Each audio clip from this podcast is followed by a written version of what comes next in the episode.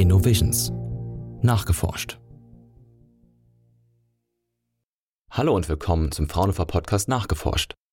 Das neue Beitragsformat von Innovisions, dem Zukunftsmagazin des Fraunhofer Verbunds IUK-Technologie.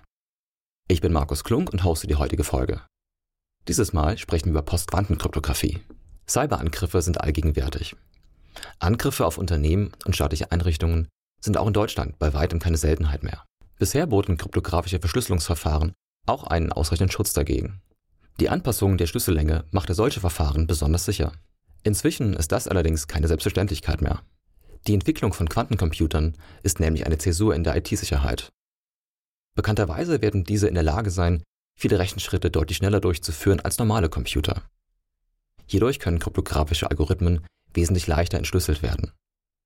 Quantencomputer versprechen also eine so viel höhere Leistung, sodass Algorithmen von Grund auf überarbeitet werden müssen. Das Fraunhofer ISAC arbeitet im Projekt KBLS an einer Lösung. Hierbei wird die Kryptographiebibliothek Botan um postquantenkryptografische Algorithmen erweitert. Also genau solche Verfahren, die auch resistent sind gegen die Angriffe von Quantencomputern. Wie genau solche Verfahren funktionieren, erfahren wir heute im Gespräch mit Professor Daniel Löwenberger. Hallo Daniel. Hallo. Schön, dass du heute hier bist. Danke. Du befasst dich an deiner Arbeit bei Fraunhofer stark mit Postquantenkryptographie. Aber bevor wir im Detail darauf zu sprechen kommen, lass uns das Thema Quantencomputer noch etwas grundlegender angehen. Nach dem heutigen Stand der Forschung kann in gut zehn Jahren die Entwicklung von Quantencomputern bereits so weit sein, dass viele heute als sicher geltende Verfahren einfach geknackt werden können.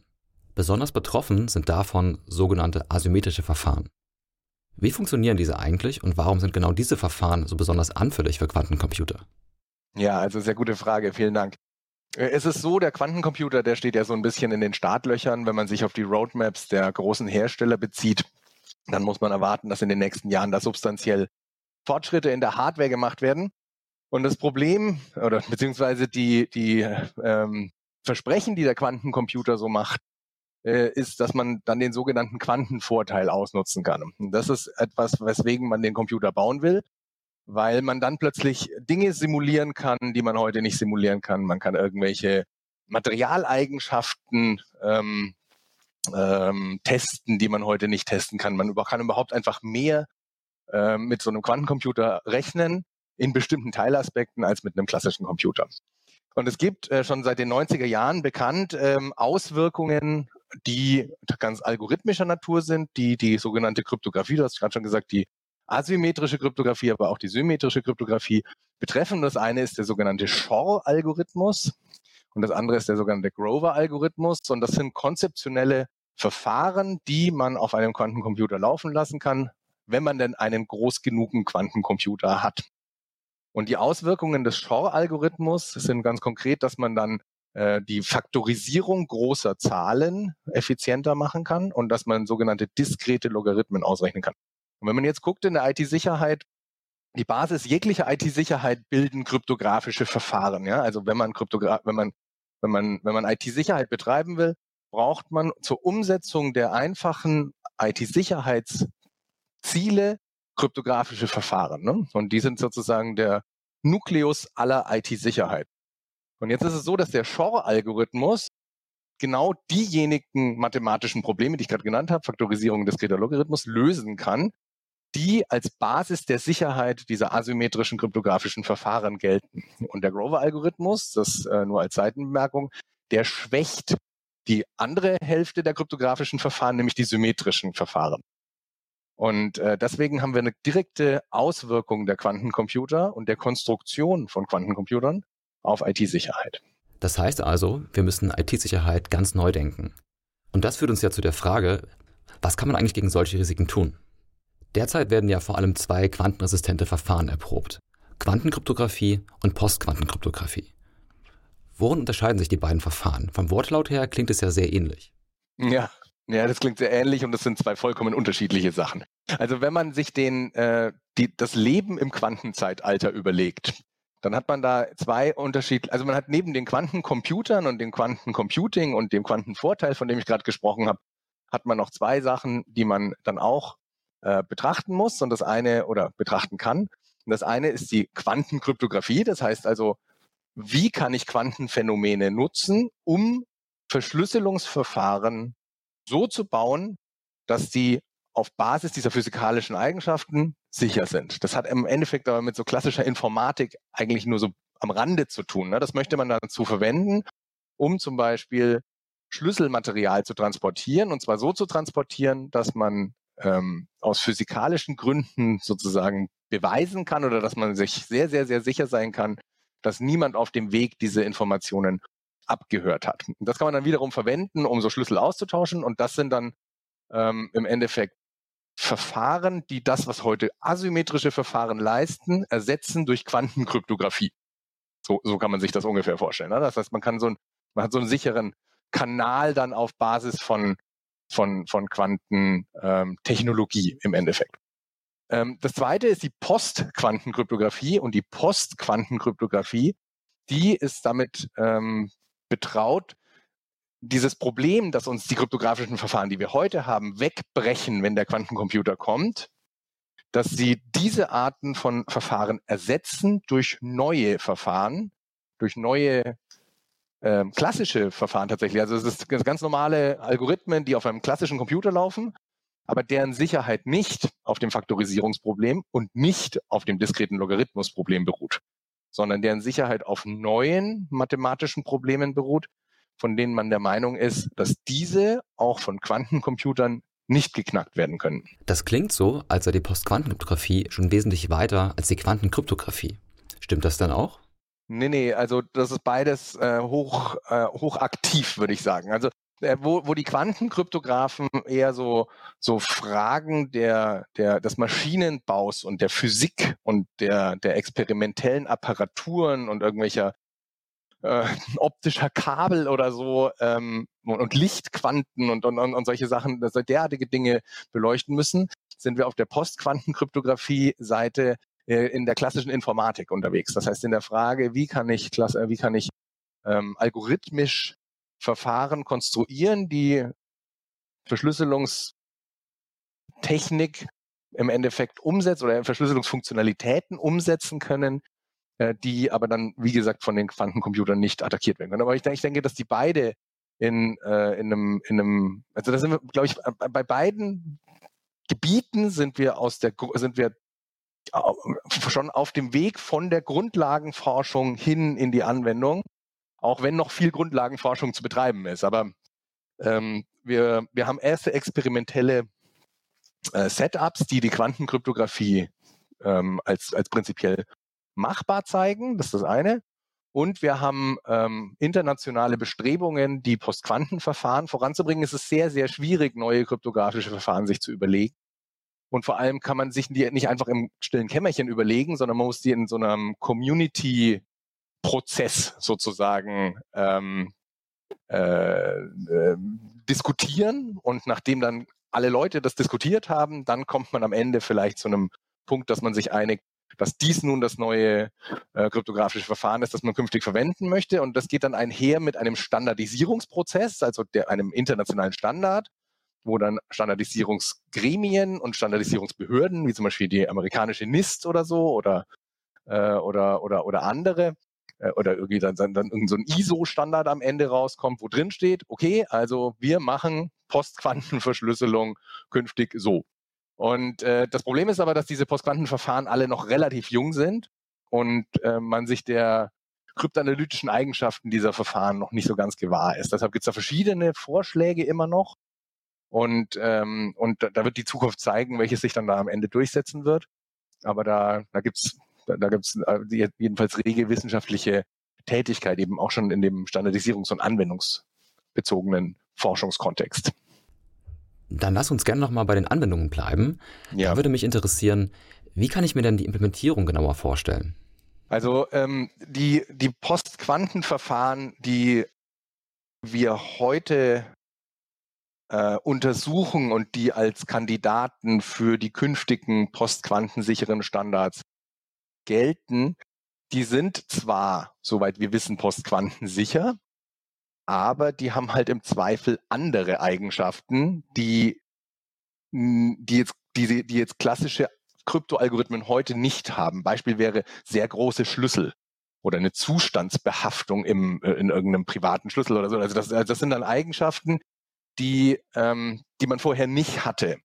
Und, ähm, und, und das hat natürlich schon Auswirkungen auf, auf, ähm, auf Anwendungsebene. Das ist dann nicht mal auf dem Papier unbedingt ein, ein großes Problem, aber wenn man das dann in so einem infrastrukturellen Kontext groß ausrollt und man hat plötzlich statt irgendwie 2000 Bit Schlüssel ein Megabyte große Schlüssel und man hat irgendwie eine Milliarde Schlüssel, dann kann man sich vorstellen, dass das, was da übers Netzwerk geht, ganz andere ähm, Größenordnungen sind. Da, da, da, da gehen dann irgendwelche äh, pro, irgendwelche Netzprotokolle dann auch in die Knie, weil sie, weil die überhaupt nicht vorgesehen haben, dass da bestimmte bestimmte Datenmengen in dieser in dieser in dieser Größenordnung äh, jemals auftreten, ne? weil diese Protokolle, die sind ja auch, sind auch international standardisiert, die sind auch aus der, ich sag mal, aus der Entstehungszeit des Internets historisch bedingt entstanden. Da hat man da, damals hatte man halt eigentlich das, den Auftrag, das Internet zu bauen, in dem Sinne, jetzt im Nachhinein. Und hat äh, da jetzt ähm, und, und hat da natürlich auch ingenieurstechnische Entscheidungen getroffen, die, ähm, die jetzt, wo wir plötzlich Verfahren haben, die diese fundamental anderen Eigenschaften haben, einem dann möglicherweise auch auf den Fuß fallen. Ne? Also beziehungsweise die dann konzeptionell bedingen, dass man, wenn man das, wenn man jetzt die Verfahren ändert von von, von klassischer Krypto zu Postquantenkrypto, dass man dann auch die entsprechenden Netzprotokolle ändern muss, dass man, und, und, und das zieht so einen riesen Rattenschwanz an, an, an Änderungen nach sich. Ähm, und kann dann auch dazu führen, dass man, dass man irgendwelche Hardware-Komponenten äh, anpassen muss. Also Beispiel ist, zum, äh, ist, ist ähm, sind, sind sogenannte Hardware-Sicherheitsmodule. Ne? Das sind im Endeffekt hochsichere, stark gehärtete Systeme, die nichts anderes machen, als äh, Schlüssel zu erzeugen. Ja, also, also zum, oder, oder irgendwelche Sachen zu signieren oder so. Also die haben die, die Kapseln kryptografische Funktionalität in so einem Hardware-Baustein. Und äh, wenn man jetzt diese äh, Hardware-Sicherheitsmodule hat und dann sagt jetzt, bitte hätte ich aber gerne Postquantenschlüssel, also beziehungsweise ich hätte Schlüssel für ein Postquantenverfahren, äh, dann muss ich natürlich diese Arten von Modulen dann auch anbauen und äh, anpassen und das muss dann im Zweifel auch auf Hardware-Ebene geschehen. Aber äh, im, im Großen und Ganzen ist es vermutlich eher, eher eine Software und eine Engineering Sache als eine, als jetzt, als, als dass man jetzt sagt, okay, wir müssen jetzt eine andere Festplatte oder so einbauen. Also das ist es nicht, ne? Oder, oder, also man, es kann sein, dass man vielleicht mehr Speicher braucht oder in so einem eingebetteten Kontext könnte man sich auch vorstellen, dass, ähm, dass man dann da entsprechend äh, Mikrochips braucht, die halt leistungsfähiger sind, an bestimmten Stellen mehr, mehr Arithmetik erlauben oder so. Dann muss man das schon auch ändern, ja.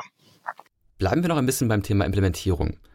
Das BSI empfiehlt ja, Postquantenkryptographie nur hybrid einzusetzen. Mhm. Aber was heißt jetzt eigentlich Hybrid hierbei? Werden alle Schritte hierbei doppelt abgesichert oder ergänzen sich beide Verfahren? Hm. Also ist es so, ähm, äh, vielleicht gehen wir einen Schritt zurück und fragen uns, welche Arten von Funktionalitäten möchte ich denn postquantensicher machen, wenn der Quantencomputer kommt und unsere aktuellen Verfahren kaputt macht? Und das sind drei verschiedene Arten von Funktionalitäten, die man da ändern möchte. Das eine ist das klassische asymmetrische Verschlüsseln. Also jemand gibt mir seinen öffentlichen Schlüssel. Ich verschlüssel Daten mit diesem öffentlichen Schlüssel, schicke das verschlüsselte Chiffrat wieder an die Person und die Person kann mit ihrem privaten Schlüssel diese Daten wieder entschlüsseln. Das ist quasi asymmetrisch. Öffentlicher Schlüssel, privater Schlüssel, unterschiedlich im Vergleich zu symmetrisch, wo beide Schlüssel gleich wären. Aber also diese asymmetrische Verschlüsselungsfunktionalität, das ist eine, äh, eine Funktionalität, die man, äh, die man haben will. Und die verwendet man dann in so einem Postquantenkontext, um ähm, sogenannte äh, Key Encapsulation Mechanismen umzusetzen, die dann dazu führen, dass man so einen symmetrischen Schlüssel austauschen kann. Das ist quasi die erste Funktionalität. Die zweite Funktionalität sind digitale Signaturen.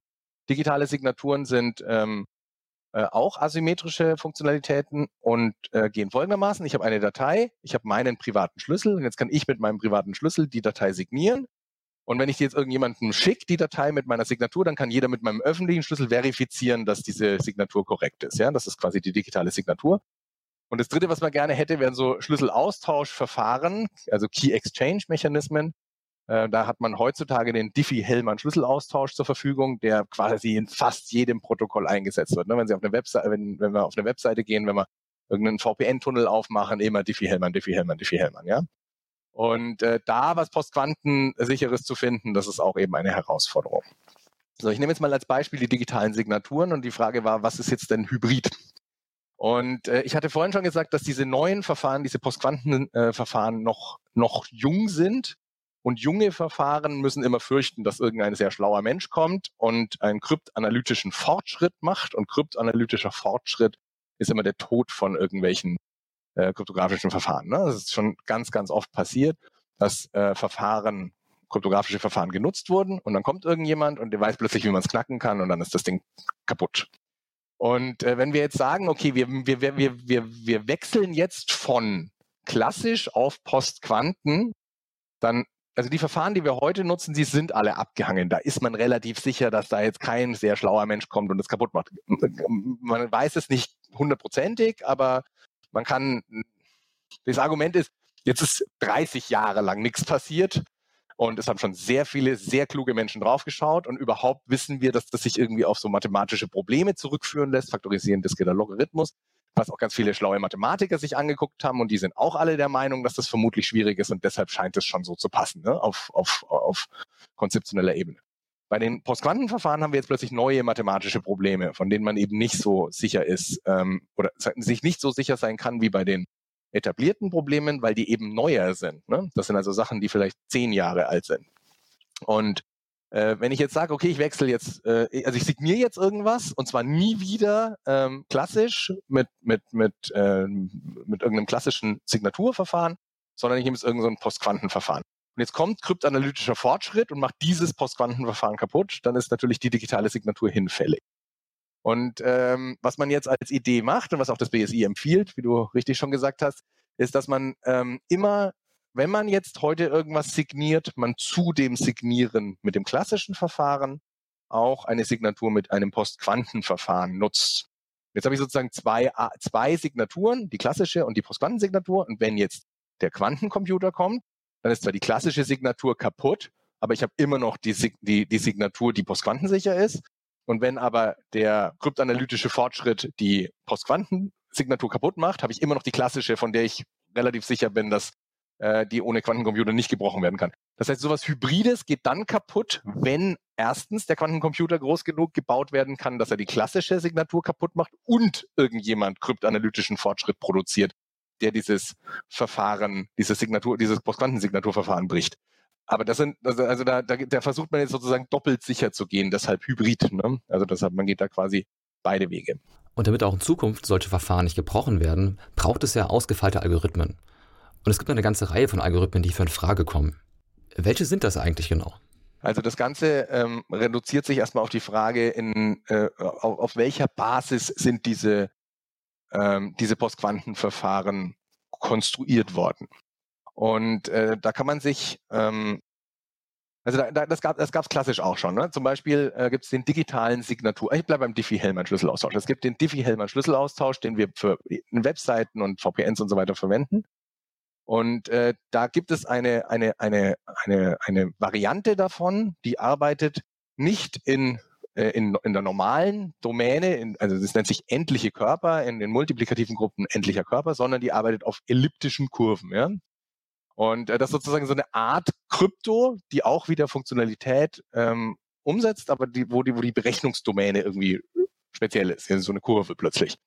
Und auf der Postquantenseite, da gibt es auch verschiedene Klassen von Verfahren. Da gibt es solche, die sind auf sogenannten ähm, fehlerkorrigierenden Codes basierend. Es gibt welche, die sind auf sogenannten Gittern basierend. Das sind alles mathematische, mathematisch präzise Dinge, die man definieren kann, ja. Es gibt welche, die sind zum Beispiel auf multivariaten Systemen basierend. Es gibt welche, die sind auf Hash-Funktionen basierend und es gibt noch so ein paar, oder es gibt welche, die sind auf ähm, auf, auf, auf Isogenien super singulärer elliptischer Kurven basierend und das ist alles mathematisch alles alles kompliziert irgendwie. Und äh, diese äh, diese Domänen erlauben dann ähm, also in diesen Domänen gibt's wieder mathematische Probleme, von denen man glaubt, dass sie schwierig sind und von denen man auch glaubt, dass die gegen Quantencomputer resistent sind. Zum Beispiel gibt es in diesen gitterbasierten Kontexten gibt es die Frage eines, das, das nennt sich das sogenannte ähm, kürzeste Vektorproblem, äh, Shortest Vector Problem auf Englisch. Und äh, da glaubt man, dass man bestimmte Instanzen dieses kürzesten Vektorproblems auch mit einem Quantencomputer nicht lösen kann. Und dann baut man sozusagen das Kryptoverfahren, das Signaturverfahren so, dass die digitale Signatur und das Brechen der digitalen Signatur irgendwie zurückführbar ist auf dieses Berechnen von so einem kürzesten Vektor. Genauso wie bei den, bei den äh, ähm, wie, wie man bei den, bei, bei den jetzt etablierten asymmetrischen Verfahren man immer irgendwie so auf diesen diskreten Logarithmus zurückkommt oder auf das Faktorisieren oder so. Ne? Da kommt man jetzt aber auf diesen kürzesten Vektor zurück. Und, äh, und deshalb gibt es da diese verschiedenen Verfahrensklassen und innerhalb dieser Verfahrensklassen gibt es wieder Varianten der einzelnen Algorithmen, die dann eben die Verschlüsselung, also diese Key Encapsulation Mechanismen oder die digitalen Signaturen oder die Schlüsselaustauschverfahren äh, sozusagen definieren, also die, die dann diese Funktionalität umsetzen.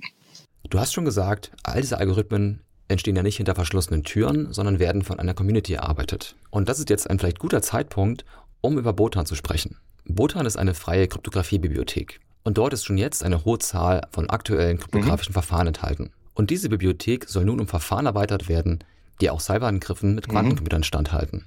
Darum also geht es in dem Projekt KBLS. Daniel, Kannst du noch kurz erklären, was ist eigentlich so eine Kryptographie-Bibliothek? Ja, also erstmal äh, äh, vorweg, äh, äh die Kryptobibliothek Botan im Projekt KBLS ist jetzt quasi eine von vielen, also was ist hier von vielen, von sagen wir mal einer Handvoll kryptografischen Bibliotheken, die heute so verwendet werden für unterschiedliche Anwendungszwecke. Und, äh, die, die, und, und diese unterschiedlichen Bibliotheken eignen sich besser oder schlechter für bestimmte Anwendungszwecke. Äh, und, und in diesem ganz konkreten Projekt geht es darum, ähm, in Zusammenarbeit auch mit dem BSI, die, ähm, die Kryptographie-Bibliothek Botan durch entsprechende ähm, Postquantenverfahren zu ergänzen. Und ähm, jetzt, jetzt müssen wir quasi den Schritt von der auf dem Papier Krypto, also Theorie, theoretische Krypto, mathematische Krypto, muss man jetzt den Schritt gehen zu, wir nutzen kryptografische Verfahren in der Praxis. Und äh, wie nutzt man kryptografische Verfahren in der Praxis? Na, indem man halt irgendwie eine, irgendeine, irgendeine Library lädt, in der dann irgendwelche äh, Krypto-APIs angeboten werden. Und in diesen Krypto-APIs kann man dann, äh, die kann man dann nutzen, um kryptografische Funktionen aufzurufen. Und da kann man wahnsinnig viele Fehler machen und ähm, und, äh, und, und, und, dann, und dann verwendet man irgendwie Krypto. Ne? Und ähm, jetzt ist es so, also das, das, das Schreiben einer kryptografischen Bibliothek ist eine sehr, sehr, sehr komplizierte Angelegenheit. Und das sollte man auch niemals selber machen. Krypto schreibt man nicht selber, sondern man verwendet irgendwas, was Leute, die sich damit auskennen, und da meine ich wirklich, also das ist dann so High, High Assurance Implementierungen. Also da muss, muss man richtig gut sein, ja. Ich würde mich nicht trauen, eine Kryptobibliothek zu schreiben. Und ich würde mich auch nicht trauen, also nicht einfach so, ne? Also da, da muss man schon sehr genau sich überlegen, was man macht. Also nicht, also nicht so jetzt aus dem Handgelenk da so ein, irgendein so Kryptoverfahren äh, schreiben. Man kann das konzeptionell natürlich, ne? Also dass es sozusagen geht, aber dann sind halt noch ganz viele Fehler drin oder ganz viele Seitenkanäle oder irgendwelche äh, nicht zeitkonstanten, äh, geheimnisabhängigen Branches oder was, was weiß ich nicht. Irgendwie, also auf jeden Fall sind da viele Sachen zu bedenken und das ist eine, eine, eine ingenieurstechnische Herausforderung, das richtig zu machen. So. Und jetzt muss man sich halt, und, und das ist auch der Grund, weswegen man da Projekte braucht, ne? so, also öffentlich geförderte Projekte, die einem die Flexibilität dann auch geben, dass man da tatsächlich Zeit investiert und, und, und, und, und eben versucht dann in diese, ähm, also die, diesen Aufwand äh, leisten zu können, diese Bibliotheken entsprechend aufzubauen. Und ähm, jetzt, jetzt ist es so, jedes dieser Verfahren, das ich vorhin genannt habe, hat verschiedene Implementierungen. Also da kann man das, das kann man dann halt in Code umsetzen, was man da gerne machen würde. Und da kommt es dann auch darauf an, welche Programmiersprache ist es, welche Arten von, welche Arten von von, von, von, von Anwendungsszenario habe ich da im Kopf und, äh, und also ist es zum Beispiel embedded, das wäre jetzt dann, da muss dann alles ganz klein sein und ganz, ganz, ganz äh, speichereffizient und so weiter und möglichst wenig Ressourcen verbrauchen? Oder ist das jetzt irgendwas, was ich im, im Anwendungskontext C oder so äh, verwende? Oder ist das irgendwie noch High-Leveler, sowas wie, ähm, wie Python oder ist es oder Rust oder also da gibt es halt verschiedene, also äh, verschiedene Sprachen und verschiedene Anwendungslevel und, und, und dann muss man diese kryptografischen Verfahren, die man dann umsetzen möchte, die muss man dann implementieren und dieses Implementieren ist, wie ich gerade schon gesagt habe, halt eine komplizierte Angelegenheit. Und das ist im Endeffekt der Hintergrund ähm, dieses Projekts.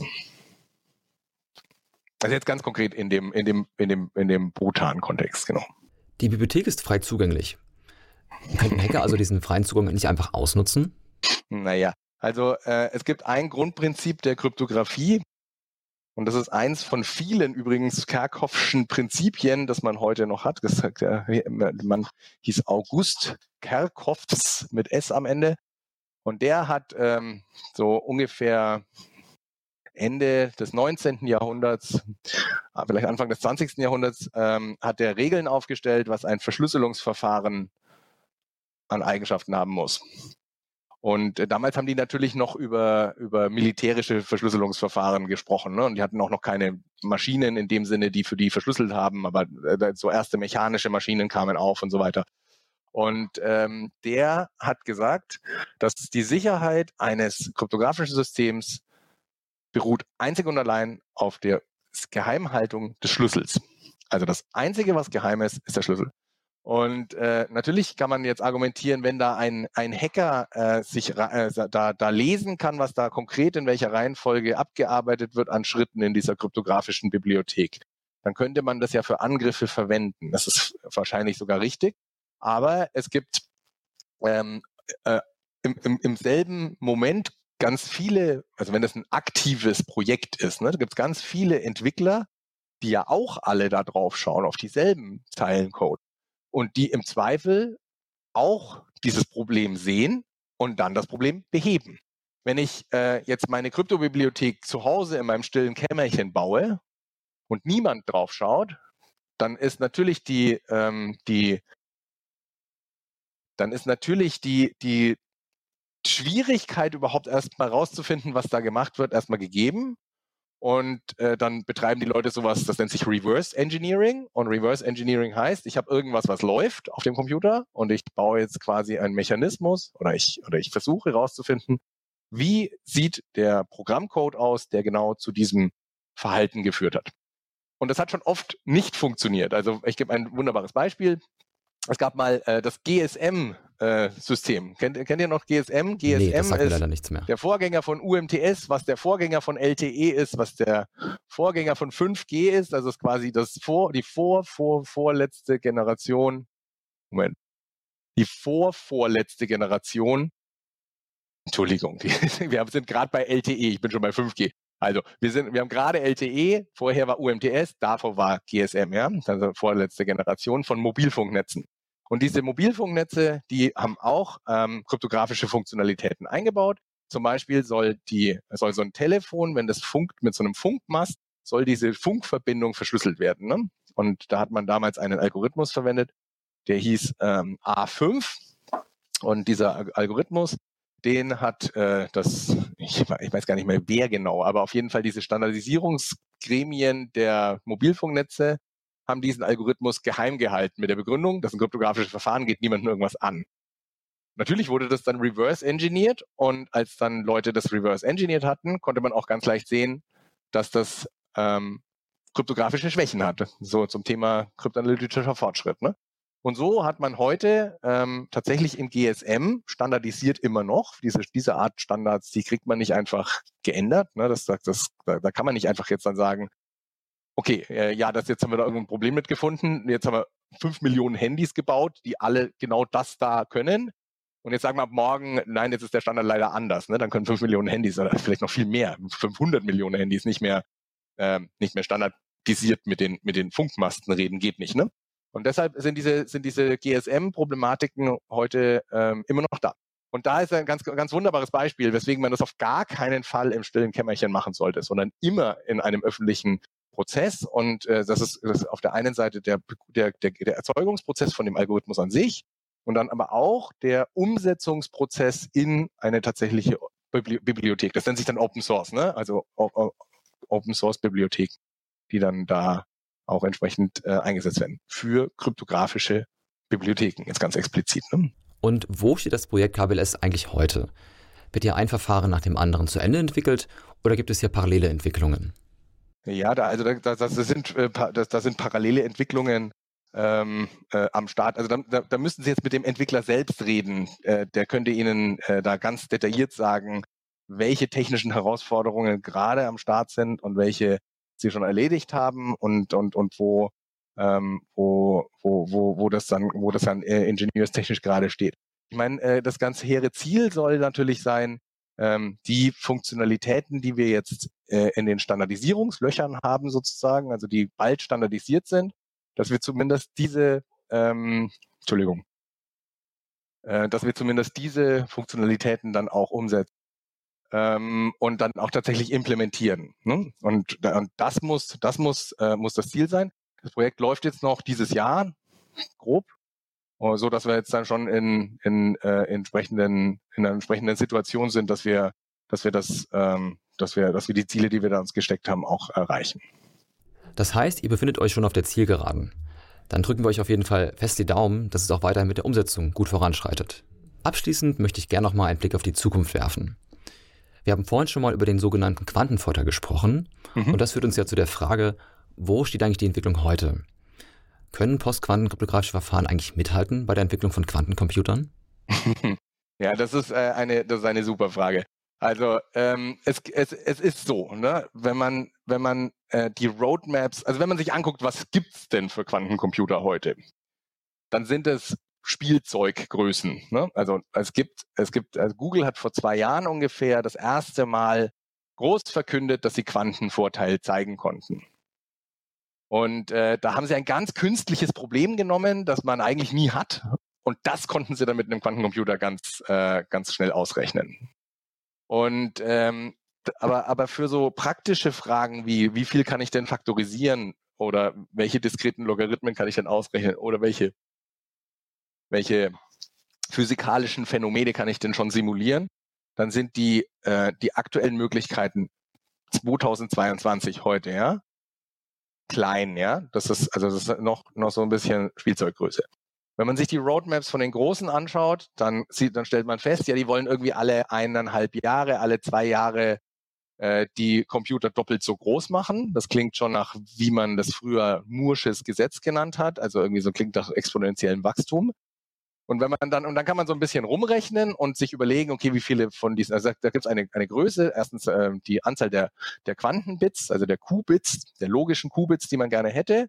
Und dann gibt es aber noch, weil äh, die Welt leider nicht äh, logisch ist, sondern, äh, sondern physikalisch, gibt es auch noch ein Konzept der sogenannten physikalischen Qubits und die haben irgendeine Fehlerbehaftung, da kann man was definieren, das nennt sich Quantenvolumen. Und äh, das definiert irgendwie die Größe von so einem Quantencomputer. Ne? Und wenn man jetzt annimmt, okay, also diese, diese Fehlerbehaftung von dieser Physik und die Anzahl der Qubits wird größer, also die, die Fehlerbehaftung geht runter und die Anzahl der Qubits geht hoch, dann kann man sich ausrechnen, welches Quantenvolumen man da äh, die nächsten Jahre generieren kann oder bauen kann. Und dann kann man sich ausrechnen, was hätte ich denn gerne für, ein, für, ein, für, ein, für, ein, für, eine, für eine Leistungsfähigkeit, um kryptoanalytische Angriffe zu starten. Und dann stellt man fest, okay, das dauert noch so zwischen 10 und 30 Jahren oder 40, vielleicht auch 50. Okay, also sagt man, okay, gibt's noch nicht, äh, also haben wir kein Problem. Das äh, leider nicht, leider ist es nicht so und das oder beziehungsweise Gott sei Dank ist es nicht so, sonst äh, hätte ich dieses spannende Thema nicht ähm, ähm, mir rausgesucht. Ähm, denn es ist nämlich so, dass wir ja auch heute schon das Problem haben, dass es irgendwelche ähm, irgendwelche Angreifer geben könnte, die einfach heute schon mal Datenverkehr speichern und in zehn Jahren, wenn sie dann ihren Quantencomputer gebaut haben, bestimmte Sachen einfach entschlüsseln ja, mit, mit dem Quantencomputer. Das ist also quasi die Angriffsfläche, an die man heute denken muss. Und jetzt ähm, ist es zudem so, dass, äh, dass, dass, die, dass der Schutzbedarf von irgendwelchen Daten teilweise so 20 Jahre ist. Also wenn man zum Beispiel so, so, so Verschlusssachen betrachtet, so formale Verschlusssachen von staatliche Verschlusssachen, äh, dann hat man da, äh, dann hat man da eben Zeiträume von äh, sowas wie 20 Jahren, bei denen die sicher sein, verschlüsselt sein müssen, müssen. Und äh, wir haben zusätzlich äh, die Problematik, dass wir ja jetzt nicht einfach von heute auf morgen alles postquantensicher machen können, sondern wir müssen das irgendwie graduell ändern, bis wir also die Infrastruktur anpassen sozusagen Und äh, dann, dann und, und, und solange wir die Infrastruktur nicht vollständig angepasst haben, wird es immer irgendwelche Daten geben, die gerade neu nicht postquantensicher verschlüsselt wurden und einen Schutzbedarf von 20 Jahren haben. Und auch das Anpassen der Infrastruktur dauert ewig. Ne? Also ich meine, man kann sich ja nur überlegen, wie lange dauert es, ähm, bis ähm, ich sage mal äh, als Beispiel, bis in einem Dorf die Internetanschlüsse alle schneller werden oder bis ähm, die Funklöcher in Deutschland alle gestopft sind oder also, oder, oder bis irgendwelche Rechenzentren ähm, von einer äh, von, von einer Art von, von, von, von, von Computern zu einer anderen wechseln oder was weiß ich, oder dass, die, dass, alle, dass alle Laptops ähm, äh, durch neue Versionen ersetzt werden. Und diese ganzen, äh, diese ganzen äh, Strukturanpassungs-, Infrastrukturanpassungsprozesse sind auch sehr langsam. Das heißt, es dauert auch sowas wie zehn Jahre, 20 Jahre, bis das vielleicht geht, wenn man sich da jetzt richtig dahinter klemmt. Und jetzt haben sie plötzlich 10 plus 20 ist 30 versus die Anzahl der Jahre, die es braucht, bis der Quantencomputer angenommen, wir haben einen weiteren Fortschritt, wie wir den bisher haben, äh, tatsächlich Größen erreicht, die relevant sind. Da kommen wir vielleicht auch so auf 30 Jahre, wie ich vorhin gesagt habe. Und dann hat man schon so ein Rennen ne? zwischen, schaffen wir es noch, alles rechtzeitig anzupassen, versus kommt der Quantencomputer schneller. Und diese, das nicht von mir, ne, das ist von Michel Mosca von der Universität von Waterloo. Und der hat, ähm, äh, der hat sich, der hat diese Frage eben so so schön präzisiert mal. Ähm, wieso muss man sich eigentlich denn heute schon Sorgen machen, wenn es doch überhaupt gar keinen Quantencomputer gibt? Genau. Und das ist im Endeffekt, das ist das, das ist das Problem, weswegen man da sich heute schon auf, aus IT-Sicherheitssicht halt Gedanken machen muss. Wenn ich dich also richtig verstehe, haben wir auf jeden Fall auf der einen Seite ein Rennen, was die Zeit betrifft. Aber gibt es auch ein Rennen, was die weltweite Politik angeht? Rund um das Thema KI herrscht oftmals der mediale Eindruck, Deutschland sei schon lange abgehängt im Vergleich zu China oder den USA. Wie ist das im Bereich von Quantencomputing? Sind hier die Karten auch schon längst verteilt? Naja, also das ist immer so ein bisschen, äh, it's called German Angst, oder? Also dass man da immer, dass man immer denkt, wir sind alle, wir sind ja alle so schlecht. Und dann sind wir trotzdem die was drittgrößte Volkswirtschaft der Welt und äh, und es laufen schon Sachen auch gut hier, ne? Ähm, also ich würde nicht sagen, dass wir, dass wir abgehängt sind. Natürlich hat, äh, haben die USA immer gewaltige äh, Forschungsvolumina, äh, die, die, sie, die sie umsetzen. Sie haben auch ein, ein super äh, Forschungsumfeld. Wie das in China genau ist oder in Russland, so ganz genau weiß, weiß ich das jetzt nicht, ich persönlich. Äh, muss man auch davon ausgehen, dass sie, dass sie schon auch, auch viel machen. Aber wir machen auch in Deutschland viel, ne? Also auf der einen Seite sind wir bei diesen Standardisierungsprozessen in den USA, habe ich vorhin schon gesagt, die NIST sind wir auch teilweise mit deutschen Wissenschaftlern dabei. Äh, wir haben jetzt in Deutschland 2019, da kommt auch dieses KBLS-Projekt her, übrigens auch noch andere, wie das Quasimodo-Projekt, wo wir virtuelle private Netze quantensicher machen oder, oder noch andere ähm, äh, Projekte, die ähm, Postquantenkryptographie in so einem anwendungsbezogenen Kontext sozusagen beleuchten und betrachten und experimentell umsetzen. Und äh, da sind wir, glaube ich, schon ganz gut vorne mit dabei, weil die, weil, weil die Standards ja noch nicht fertig sind und wir trotzdem aber schon erste, ähm, ähm, erste tatsächlich praxisrelevante Projekte umgesetzt haben und da und da und da schon schon schon mit mit dabei sind, glaube ich. Und ähm, zum Beispiel der erste oder einer der ersten äh, RFCs, diese RFCs sind Internetstandards, ne? ähm, die explizit so ein Postquantenverfahren ähm, standardisiert haben oder, oder beziehungsweise halt als, als, als RFC festgelegt haben. Äh, das ist äh, auch eine, eine Forschergruppe gewesen, die die ähm, substanziellen ähm, Anteil von, von deutschen Wissenschaftlern hatte. Und das, ähm, ich sehe da, ich sehe da nicht, also bei der Postquantenkrypto und der Transition zu Postquantenkrypto sehe ich jetzt nicht, dass wir da äh, voll abgehängt sind oder so, sondern ganz im Gegenteil. Äh, wie das bei den Quantencomputerbauen ausschaut, das weiß ich nicht. Ich bin Informatiker und ich kann immer nur dann anfangen zu äh, rechnen, wenn ich das, wenn ich den Begriff eines, wenn auch fehlerbehafteten Bits habe. Und wie das aber mit den physikalischen Apparaturen aussieht und wie man da besser wird und wie das dann mit der, mit der Hardware ausschaut, das weiß ich einfach nicht. Das klingt schon mal sehr zuversichtlich. Insofern, Daniel, vielen Dank für das Gespräch und die vielen tollen Einblicke ja, heute und dir noch alles Gute für die weitere Forschung. Vielen Dank.